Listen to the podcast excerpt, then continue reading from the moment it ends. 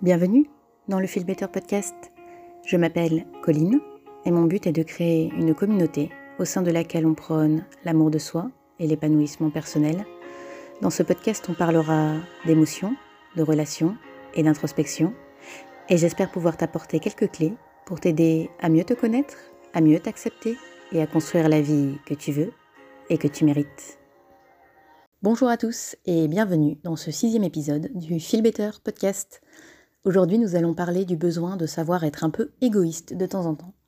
Et je suis volontairement un peu provocatrice en parlant d'égoïsme, car c'est souvent ce que l'on pense de nous-mêmes lorsqu'on se dit qu'on a envie de prendre soin de nous. Donc le but du podcast d'aujourd'hui, c'est d'expliquer que pour être disponible pour les autres, pour les gens que vous aimez, pour pouvoir prendre soin d'eux, vous devez d'abord prendre soin de vous-même. Pourquoi? Parce que je le dis souvent, on ne peut pas donner quelque chose que l'on n'a pas, à commencer par son énergie. Prendre soin des autres, ça demande du temps, de l'investissement émotionnel et physique, et donc de l'énergie.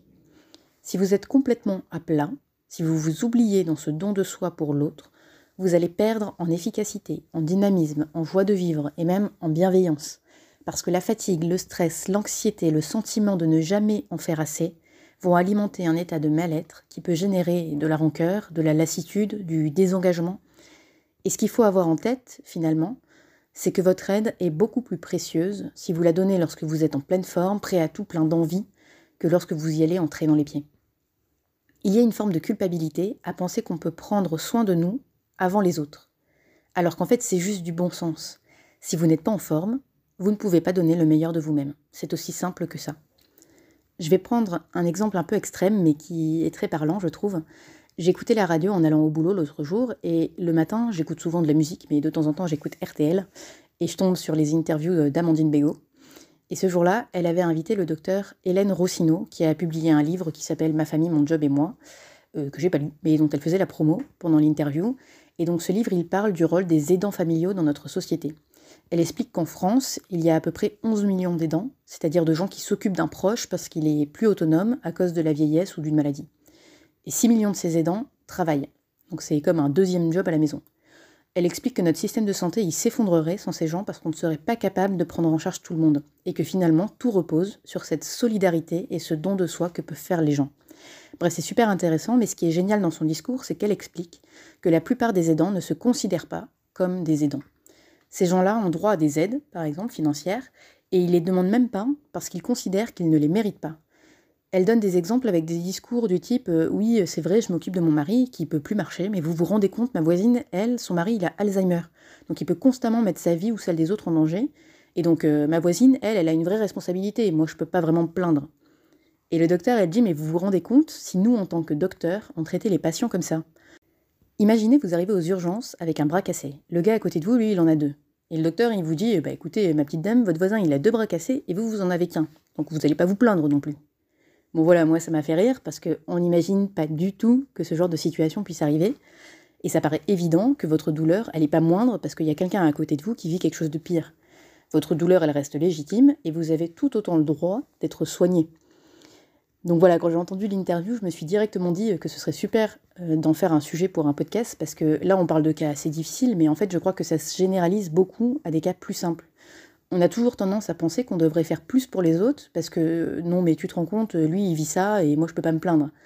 Et c'est exactement la même chose que le bras cassé. C'est pas parce que quelqu'un vit quelque chose de difficile que vous, vous n'avez pas le droit d'avoir aussi un moment de bas, d'être fatigué, d'être anxieux, d'avoir besoin d'espace, d'avoir besoin de temps pour vous, tout simplement. On a tous des vies remplies de contrariétés, de moments difficiles, et ça n'est pas égoïste de parfois dire stop, de parfois assumer qu'on a besoin de se ressourcer pour pouvoir repartir du bon pied.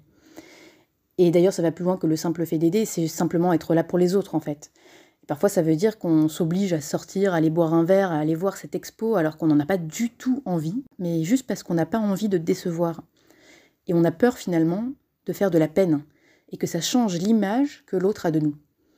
Et je pense que prendre soin de soi, justement, ça commence par savoir dire non. Quand on pense prendre soin de soi, on imagine direct le spa avec le sauna et les massages, et c'est super si vous avez du temps et de l'argent pour pouvoir le faire, franchement faites-le parce que c'est un super moyen de se détendre et de passer un bon moment, et parfois ça fait vraiment du bien. Mais prendre soin de soi, c'est beaucoup plus profond que ça. Prendre soin de soi, ça commence par le respect de ses propres limites, ce qui implique déjà de connaître ses propres limites, et donc de se connaître tout court. Une première question que vous pouvez vous poser, c'est est-ce que je suis un introverti ou un extraverti? Un introverti, il va être plus dans le mental, il va s'exprimer moins naturellement en groupe, il va avoir besoin de plus de temps de réflexion pour dire ce qu'il pense, mais lorsqu'il prendra la parole, sa pensée sera plus aboutie, concise, directe. Un extraverti, il va être très très à l'aise en groupe, il va être plus bavard, il va s'exprimer très facilement en public et il pourra plus facilement monopoliser la parole avec une pensée plus décousue. Mais notamment si vous êtes un introverti, c'est intéressant de le savoir parce que vous aurez besoin plus souvent de ces temps de repli et plus souvent de poser les limites quand vous êtes en groupe. Personnellement, je suis définitivement une introvertie et euh, je me débrouille toujours pour m'assurer d'avoir du temps pour moi, même au boulot, dans la journée, parce que j'en ai besoin, tout simplement, pour me ressourcer, pour recharger mes batteries et être vraiment présente pour mes équipes quand elles en ont besoin. Si je fais pas ça, je sais que je suis pas capable de répondre correctement à leurs sollicitations, parce que j'étouffe en fait. Et par exemple, j'ai fait un séminaire dans le cadre de mon boulot au Luxembourg en septembre. On était 40 personnes de nationalités différentes à bosser ensemble toute la journée et dormir dans le même hôtel. Ce qui fait qu'on se retrouvait au petit déjeuner à 7h30, on bossait toute la journée avec des temps de pause mais toujours ensemble, et jusqu'au repas du soir, donc on se quittait à plus de 21h. Ça a duré deux jours et demi, c'était hyper intense pour moi. Le deuxième jour, j'ai quitté le resto super tôt, j'ai sauté le dessert, au risque de paraître un peu impoli, mais parce qu'en fait c'était super sollicitant, et j'avais besoin de silence et de recharger mes batteries pour pouvoir enchaîner le lendemain. Et c'était pas négociable en fait.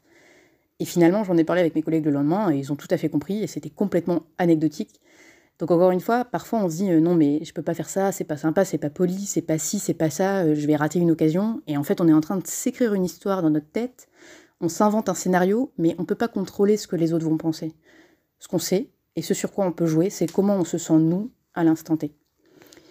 La question qu'il faut se poser, c'est à quel point cette tâche, elle est sollicitante pour moi. Est-ce que c'est quelque chose que je suis prêt ou prête à faire? Est-ce que c'est en phase avec mes valeurs, avec qui je suis? Est-ce que si je ne fais pas ça là maintenant, ça permettra de me montrer d'attaque la fois suivante? Et encore une fois, quand on a compris qui on est, ce qui est important pour nous, et quand je dis pour nous, je veux dire pour euh, notre santé mentale et physique, alors on peut dire non, on peut dire stop, on peut dire là, j'ai atteint ma limite. Moi, je vous laisse là et je vous rejoindrai plus tard, demain ou une autre fois. Prendre soin de soi, c'est s'écouter. C'est se rendre compte que vous n'êtes pas obligé d'être tout le temps disponible, tout le temps à 2000 à l'heure, tout le temps partant pour tout et n'importe quoi. Vous avez le droit de faire une pause de prendre du temps. Prendre soin de vous, c'est vous assurer que quand vous êtes là, vous êtes vraiment là. Et à ce moment-là, vous pouvez donner le meilleur de vous-même. Ok, si vous êtes en train de faire autre chose et que votre esprit s'est mis à dériver, c'est le moment de revenir vers moi car euh, si vous avez du mal à dire non, il y a des chances que le point suivant vous intéresse.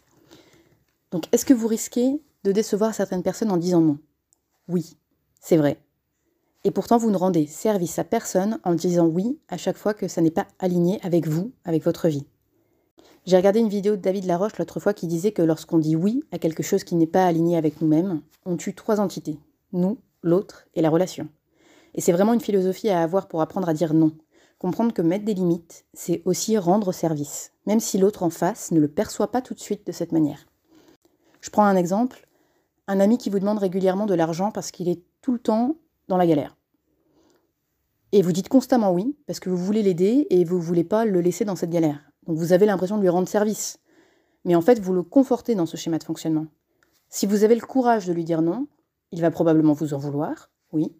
Mais peut-être que vous allez l'obliger, en quelque sorte, à évoluer, à se responsabiliser, à devenir moins dépensier ou au contraire à trouver un job qui lui permet de maintenir son niveau de vie. Mais c'est pas à vous de vous culpabiliser. En disant non, vous offrez une opportunité de se remettre en question et donc de grandir et d'évoluer. Si on prend euh, le cas inverse, si vous pensez à des cas où on vous a dit non à vous, comment est-ce que vous vous êtes senti? Si c'était sur quelque chose d'important, vous avez probablement été déçu sur le moment. Mais la question, c'est qu'est-ce qui s'est passé ensuite? Est-ce que vous avez continué à chercher des solutions? Est-ce que vous avez dû faire preuve de créativité? Est-ce que vous avez pris du recul? Est-ce que vous avez appris à vous mettre à la place de l'autre?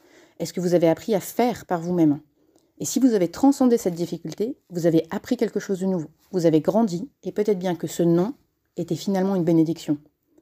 Dire non, c'est un choix courageux parce qu'on prend le risque d'être rejeté. Mais quand on prend du recul, c'est en fait un choix plein de sagesse, car il crée des zones d'inconfort, et c'est dans les zones d'inconfort qu'on grandit. C'est aussi un choix qui vous permettra à vous d'être plus aligné avec qui vous êtes. C'est une forme de respect envers vous-même, en fin de compte. Ok, donc on a dit que savoir dire non, c'est un aspect super important du fait de prendre soin de soi. Un deuxième aspect que je trouve fondamental, c'est de choisir son entourage. On ne choisit pas sa famille, mais on choisit ses amis, ses mentors, on choisit ce qu'on regarde sur les réseaux sociaux. Donc entourez-vous de gens, de choses et de contenus qui vous inspirent et qui vous font du bien. Si vous regardez BFM TV toute la journée, à la fin, faut pas s'étonner que vous soyez déprimé à longueur de temps. Et je dis pas qu'il faut faire la sourde oreille et ignorer tout ce qui se passe dans le monde, mais regardez les nouvelles catastrophiques en boucle, ça va pas faire avancer les choses et vous allez juste générer plus d'anxiété dans votre quotidien. Et ça, ça n'aide personne. De la même manière, si vous êtes entouré de gens qui se plaignent constamment, qui parlent constamment de tout ce qui va mal dans le monde, qui pensent que tout un chacun est bloqué dans sa vie sans possibilité de meilleur lendemain et que c'est la faute du patron, du gouvernement ou des francs-maçons, alors vous allez constamment être noyé par toute cette négativité. Et c'est hyper difficile de construire quelque chose quand à chaque fois que vous essayez de faire quelque chose pour vous, il y a quelqu'un pour vous expliquer que c'est pas la peine d'essayer parce que c'est pas pour vous et que vous n'y arriverez pas. On a tous besoin d'encouragement, de positivité et d'une communauté vers qui on peut se tourner quand les doutes font surface. Et ils finissent toujours par faire surface. Donc trouvez ces gens, trouvez ces personnes qui vous en voudront pas de dire non parce qu'elles savent que vous êtes sur la route pour construire vos rêves. Trouvez ces gens qui vous aideront à vous relever quand vous aurez fait des erreurs et que vous aurez l'impression d'avoir tout gâché. Trouvez cette communauté en qui vous pouvez avoir confiance pour vous encourager et vous donner cette petite étincelle de foi, cette petite impulsion dont vous avez besoin. Et trouvez ces gens, ça commence par vous. Car on attire à soi des gens qui nous ressemblent. Ça veut dire que si vous voulez attirer à vous la positivité, vous devez couper avec la négativité. Vous devez dire non ou stop à ces gens qui vous noient dans leur propre anxiété et vous détacher de cette forme de toxicité. Vous devez croire que quelque chose de mieux vous attend de l'autre côté. Mais comme souvent dans la vie, pour ouvrir une porte, il faut savoir d'abord en fermer une autre. Et l'étape la plus simple pour commencer est peut-être de suivre des gens qui vous inspirent sur les réseaux. Personnellement, je ne suis que des comptes qui me donnent soit l'envie, soit les clés pour faire mieux, être plus sereine, plus confiante, plus déterminée à construire la vie de mes rêves. Et je sais que des contenus que j'ai pu écouter il y a quelques années ont un effet encore aujourd'hui. Parce qu'à l'époque, le contenu était juste une petite graine que j'ai fait grandir avec le temps en continuant à écouter du contenu similaire et en travaillant sur moi. Et on a besoin d'inspiration pour grandir. Et les réseaux, c'est une source infinie d'inspiration à condition de bien choisir son contenu. Ça ne veut pas dire qu'il faut arrêter de regarder les vidéos de chats ou de bébés, et au contraire, il paraît que ça libère des hormones de bien-être, donc euh, faites-vous plaisir. Mais vous n'allez pas construire la vie de vos rêves en regardant ce genre de vidéos. Donc il faut aller plus loin, il faut trouver des gens qui vous inspirent, écouter ce qu'ils ont à dire, et arroser les petites graines qui vont vous distribuer, parce que vous pourriez être vraiment surpris de votre évolution. Donc on a abordé deux points assez lourds pour prendre soin de soi. Je pense qu'on va terminer par, euh, par des points un peu plus légers et plus faciles à mettre en œuvre. Il y a plein de choses qui existent pour être plus conscient de ses besoins et être bienveillant avec soi-même. On entend beaucoup parler autour de nous des morning routines, par exemple. C'est pas quelque chose que je fais personnellement, mais il y en a, beaucoup de gens qui le font et il y a beaucoup de retours positifs. Donc si c'est quelque chose qui vous parle, vous pouvez le mettre en place. Euh, une morning routine, c'est comme son nom l'indique, une petite routine du matin qui peut être plus ou moins longue et qui va inclure, euh, par exemple, de la méditation ou des moments pour écrire les objectifs de la journée ou un retour de la journée de la veille un peu de sport, un petit déjeuner équilibré. Bref, euh, c'est l'idée d'avoir un moment vraiment pour soi le matin avant de commencer le marathon de la journée de travail et de faire des activités bonnes pour sa santé mentale ou physique pour commencer la journée du bon pied, tout simplement. Si vous n'êtes pas du matin, comme moi, ou pas très doué pour tenir un journal, il y a quand même toujours des pratiques que vous pouvez mettre en place dans votre vie et qui vont vous apporter des temps de pause et de réflexion. Personnellement, je fais du yoga. Je trouve que c'est une super pratique qui est hyper douce et en même temps qui fait travailler le corps. Elle me permet vraiment de me vider la tête et du coup, pour ceux qui connaissent, j'utilise toujours le Shavasana à la fin de la pratique pour me mettre dans un état de méditation pendant 10 minutes à peu près. Ce que j'aurais du mal à faire, honnêtement, si c'était en dehors de la pratique. Après une séance, je sais que je suis toujours pleine d'énergie et hyper positive, donc personnellement, ça me fait un bien fou et donc je vous le conseille. Ensuite, vraiment simplement, il suffit de prendre le temps d'aller se balader. Euh, je pense que c'est bien de savoir le faire seul aussi, pour avoir le temps de vous retrouver avec vous-même et de réfléchir à ce à quoi vous pensez. C'est important de prendre le temps de se poser seul avec ses pensées pour identifier ce qu'on ressent, pourquoi on le ressent. C'est pas toujours agréable quand ce qu'on ressent justement est pas, est pas positif, mais c'est indispensable pour pouvoir bâtir ensuite un plan pour aller de l'avant. On peut pas savoir où l'on va si on ne sait pas d'où l'on vient. Donc ces moments perso avec soi-même, ils sont hyper importants. Et pour terminer, je dirais que c'est important de dire aux gens que vous les aimez. L'amour est probablement la source la plus puissante de bien-être. Donc faites des câlins, embrassez-vous. Franchement, si c'est pas pour ça qu'on est là, je sais pas pourquoi on est là. Bref, si je devais résumer les messages principaux de ce podcast, je dirais 1. Prendre soin de soi, c'est pas égoïste. C'est indispensable pour pouvoir être vraiment présent lorsque vous voulez être là pour quelqu'un d'autre. En deux, prendre soin de soi, ça commence par connaître ses limites et savoir dire non. Et en 3, c'est également extrêmement important de bien s'entourer. Choisissez vos amis, vos mentors et le contenu que vous écoutez avec sagesse. En 4, faire des choses uniquement pour faire plaisir à l'autre, qui ne sont pas alignés avec qui nous sommes, ne rend service à personne. Et ça tue à la fois vous, l'autre et la relation. Donc en totale opposition avec l'intention initiale.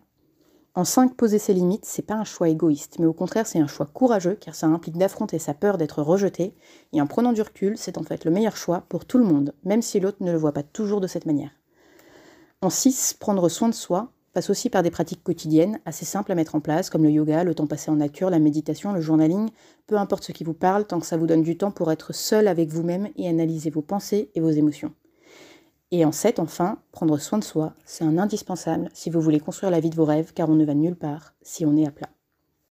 Voilà, j'espère que vous avez aimé cet épisode. Si c'est le cas, n'hésitez pas à vous abonner et à laisser un petit commentaire directement sur Spotify ou sur la page Instagram de la Feel Better Community. Si ça vous intéresse de rejoindre la communauté, vous pouvez cliquer sur le lien dans la description de l'épisode. Vous aurez droit à la newsletter hebdomadaire avec un petit guide 100% gratuit pour vous aider à analyser vos émotions. En attendant, je vous dis à la semaine prochaine. Je vous embrasse, prenez soin de vous et à bientôt.